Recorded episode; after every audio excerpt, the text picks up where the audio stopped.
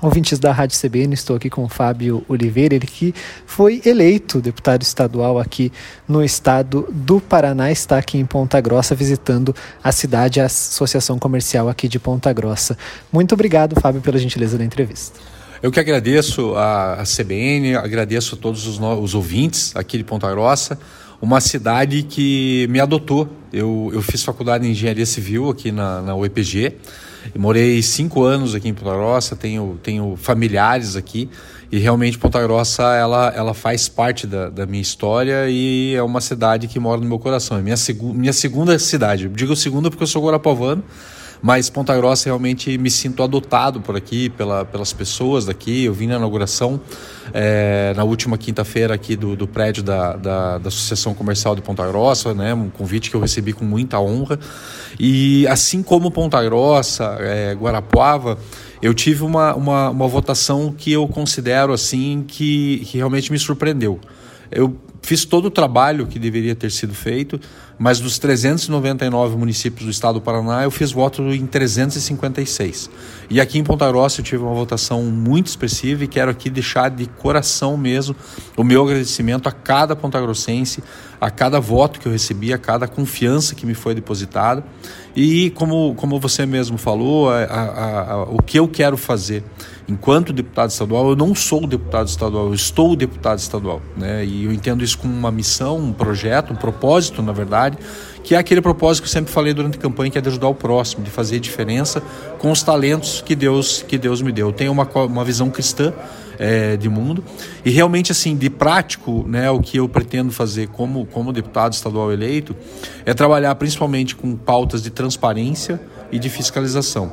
É, as duas funções de um deputado estadual, que é fazer leis e fiscalizar, é isso que eu quero colocar em prática. Principalmente quando a gente trata e vê a, a, volta do pedágio aqui no estado do Paraná, que realmente eu entendo que é uma necessidade, mas a gente precisa fazer um trabalho muito próximo ao governo do estado, né, para que realmente o paranaense ele não seja de novo penalizado é, por contratos mal feitos, mal redigidos e tendenciosos e dando uma abertura é, completa para a corrupção, como nós vimos. Mais de um bilhão de reais desviados, pelo menos 400 pessoas morreram em estradas que eram para ter sido duplicadas e não foram, então nós precisamos ter um, um cuidado muito grande em relação à questão da, da fiscalização do, do, que, do que tange ao contrato do pedágio. Transparência também é uma pauta muito importante. Nós vemos vários deputados estaduais é, não se disponibilizando, abrir seus números do seu gabinete, contratações, enfim. No meu site é, vai ter uma, uma, uma, uma aba com, a, com todos os dados de gastos do meu gabinete. Isso é uma promessa que eu fiz, inclusive o site já está pronto. No dia 2 de fevereiro, quando né, a gente tiver posse, isso efetivamente já vai estar à disposição de todo o, o paranaense.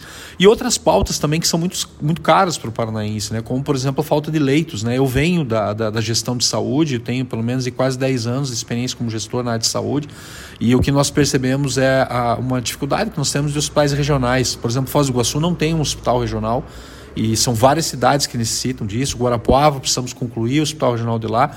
E a falta de leite é meio que generalizada aqui no estado do Paraná. E um outro problema também que, que, que, que, é muito caro, eu sou filho de professores, é a questão da educação. Nós temos a pirâmide educacional ela é invertida, né? aqui não só no Brasil, mas também, também aqui no estado do Paraná. O governo tem trabalhado em relação a isso, eu trabalhei dois anos no governo do estado, eu sei que, que, que houve né, esforços na Secretaria de Educação para se tentar resolver isso, mas mais coisas ainda precisam se fazer.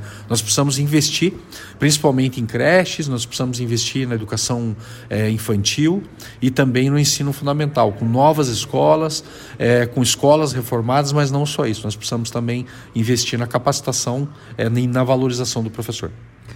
Você é bastante conhecido por conta do ativismo mesmo da, contra a corrupção, né? E aí teve essa dobradinha também com o Deltan Dallagnol nessa eleição.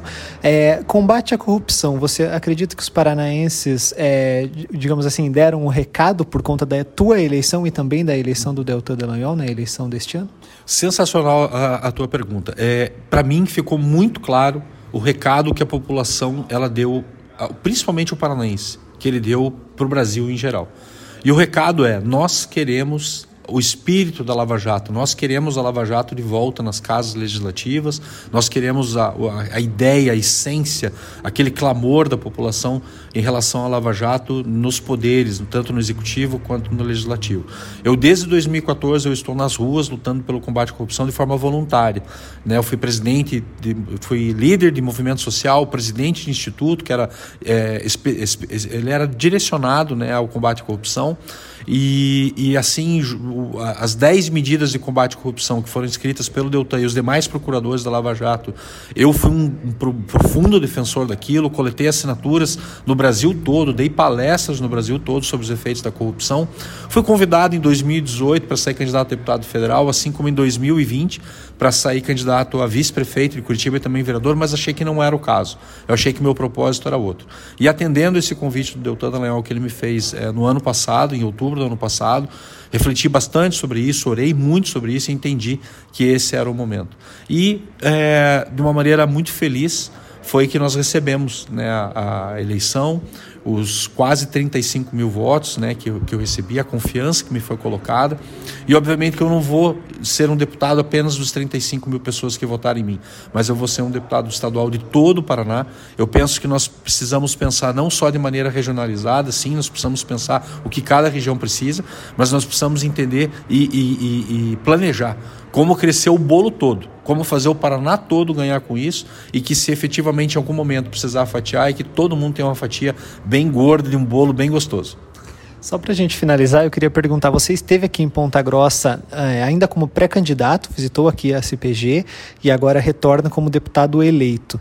A partir do momento que o senhor é deputado, de que forma é que o setor produtivo pode andar junto com os políticos, enfim, com a Assembleia Legislativa, para que o Paraná né, uhum. é, cresça e para que a população também seja beneficiada. Uhum. É, Ponta Grossa, ela, a vocação de Ponta Grossa é uma, é uma região agrícola. Né?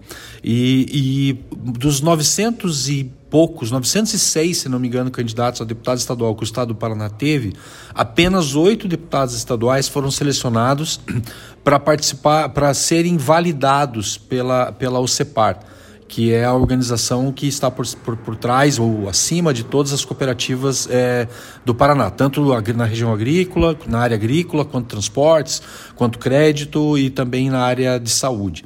E eu fui um dos oito deputados é, estaduais selecionados, porque eu entendo que o cooperativismo é algo que nós precisamos reforçar e incentivar e defender aqui no Paraná.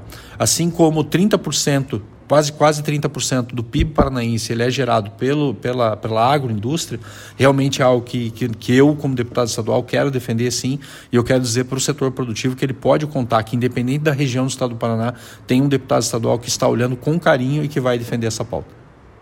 Ótimo, muito obrigado. Obrigado a vocês, obrigado a todo o Ponta Grossense, da região dos Campos Gerais. Realmente, como eu disse para vocês, eu me sinto filho dessa região, porque Ponta Grossa me recebeu de braços abertos e Ponta Grossa faz parte, sim, dos nossos planos de fazer o Paraná mais pujante.